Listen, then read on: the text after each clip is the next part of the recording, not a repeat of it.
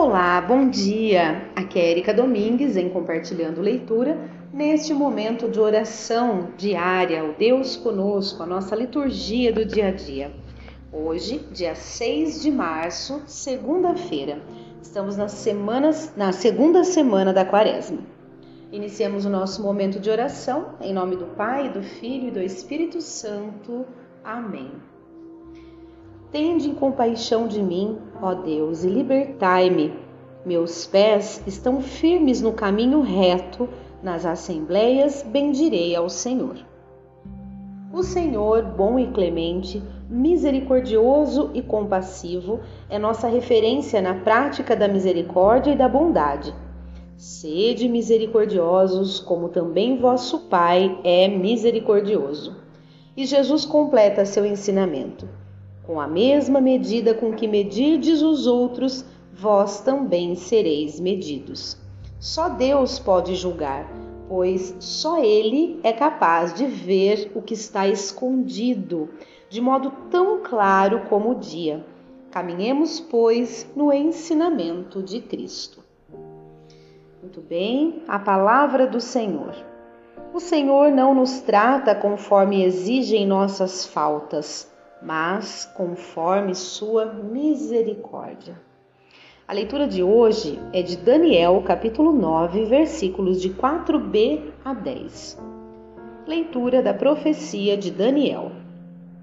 Eu te suplico, Senhor, Deus grande e terrível, que preservas a aliança e a benevolência aos que te amam e cumprem teus mandamentos temos pecado, temos praticado a injustiça e a impiedade, temos sido rebeldes, afastando-nos de teus, de teus mandamentos e de tua lei. Não temos prestado ouvidos a teus servos, os profetas que em teu nome falaram a nossos reis e príncipes, a nossos antepassados e a todo o povo do país. A ti, Senhor, convém a justiça, e a nós, hoje, resta-nos ter vergonha no rosto, seja ao homem de Judá, aos habitantes de Jerusalém e a todo Israel, seja aos que moram perto e aos que moram longe, de todos os países para onde os escorraçaste por causa das infidelidades cometidas contra ti. A nós, Senhor, resta-nos ter vergonha no rosto, a nossos reis e príncipes e a nossos antepassados, pois que pecamos contra ti. Mas a ti, Senhor, nosso Deus, cabe misericórdia e perdão, pois nos temos rebelado contra ti e não ouvimos a voz do Senhor, nosso Deus, indicando-nos o caminho de sua lei, que nos propôs mediante seus servos, os profetas. Palavra do Senhor, graças a Deus. Muito bem, o salmo de hoje é o Salmo 78. O Senhor não nos trata como exigem nossas faltas. Não lembreis as nossas culpas do passado, mas venha logo sobre nós vossa bondade, pois estamos humilhados em extremo. O Senhor não nos trata como exigem nossas faltas. Ajudai-nos, nosso Deus e Salvador, por vosso nome vossa glória, libertai-nos. Por vosso nome, perdoai nossos pecados. O Senhor não nos trata como exigem nossas faltas. Até vós chegue o gemido dos cativos, libertai com vosso braço poderoso os que foram condenados a morrer. O Senhor não nos trata como exigem nossas faltas. Quanto a nós, vosso rebanho e vosso povo, celebraremos vosso nome para sempre, de geração em geração vos louvaremos. O Senhor não nos trata como exigem nossas faltas. Muito bem, vamos proclamar o evangelho de hoje, que é bem curtinho, é de Lucas, capítulo 6, versículos de 36 a 38.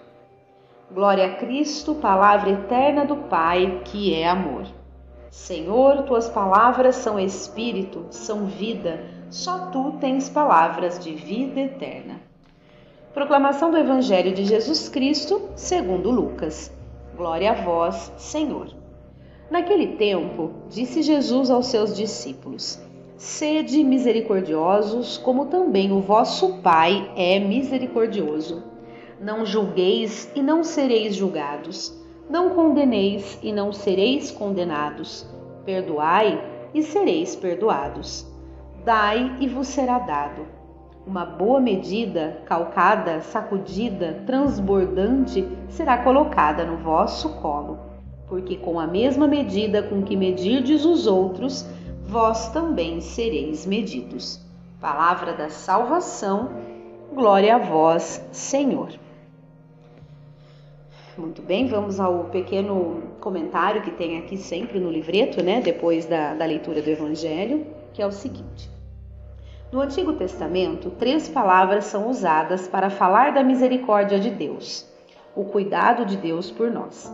A primeira salienta a bondade, a segunda destaca a gratuidade. A terceira lembra o seio materno, relacionando a misericórdia divina com o amor entranhado da mãe por seu filho. Essas devem ser as características de nossa atitude e de nossos sentimentos para com nossos irmãos.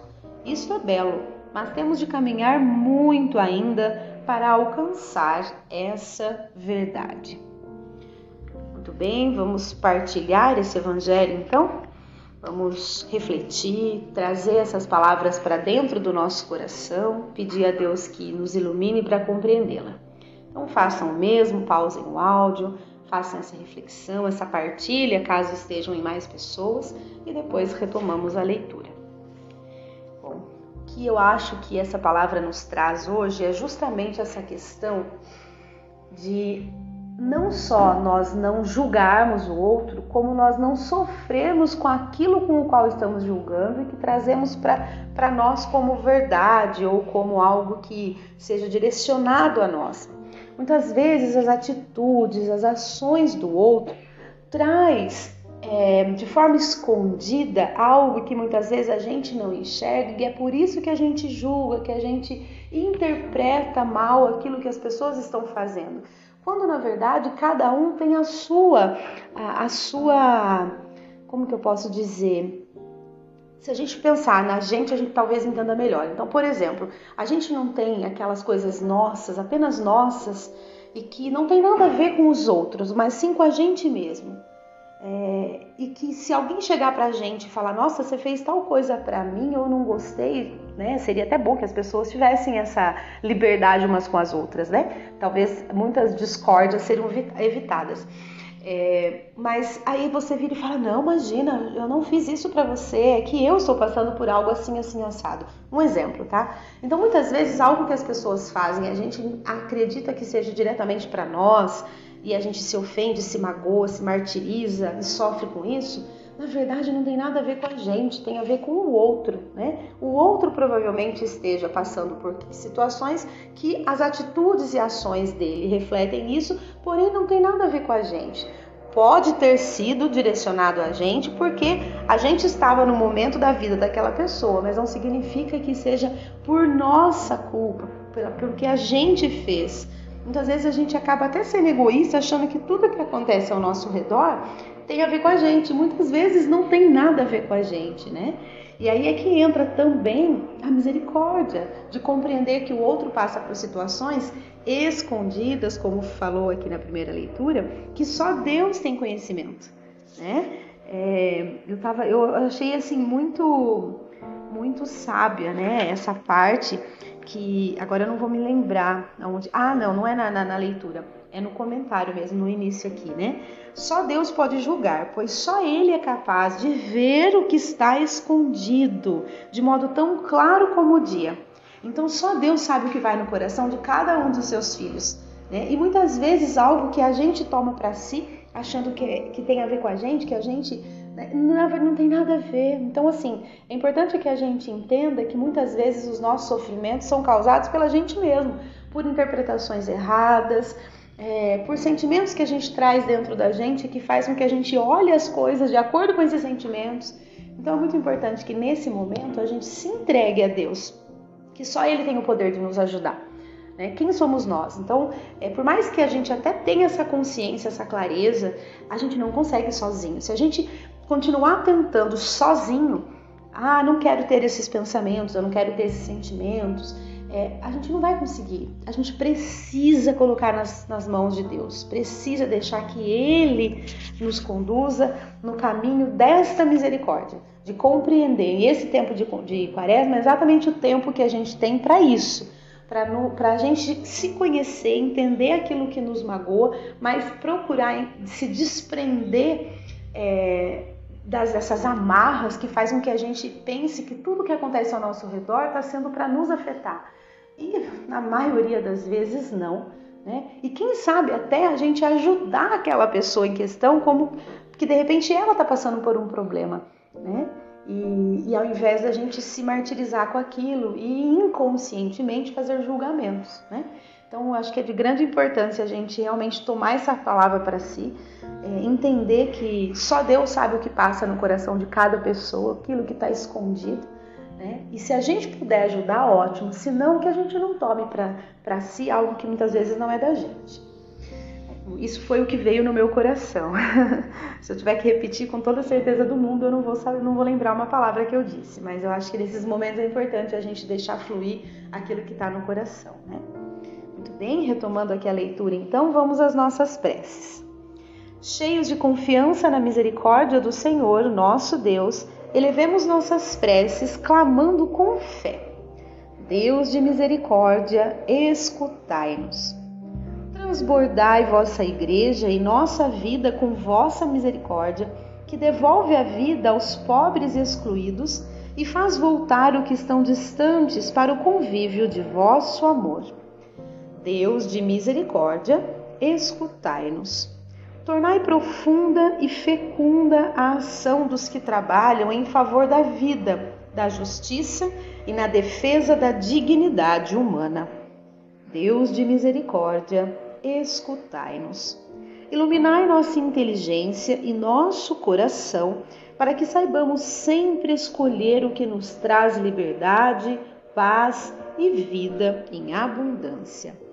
Deus de misericórdia, escutai-nos. Cada um agora coloca a sua prece particular aqui e depois retomamos. Então a minha é: Senhor, iluminai meu coração, aquecei meu coração, para sempre que eu puder ajudar a quem estiver ao meu redor, com benevolência, com atitude de misericórdia e de compaixão e principalmente compreensão. Deus de misericórdia, escutai-nos. Senhor Deus, vós que tendes um coração divino, carregado de bondade e misericórdia, tende compaixão de nós e dai-nos vossa paz. Por Cristo, vosso Filho e Senhor nosso.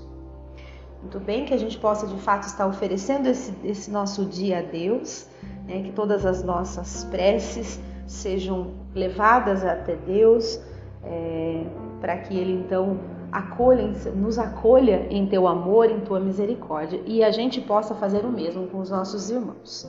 Então, tenhamos essa comunhão com Deus durante todo o dia para nos purificar do nosso pecado e que a gente possa realmente participar aí dessa alegria celeste que é estar com Deus no coração. Sede misericordiosos, diz o Senhor, como vosso Pai que está nos céus. E assim nós finalizamos o nosso momento de oração de hoje, em nome do Pai, do Filho e do Espírito Santo. Amém. Espero que todos estejam bem. Um grande abraço e até amanhã, se Deus quiser.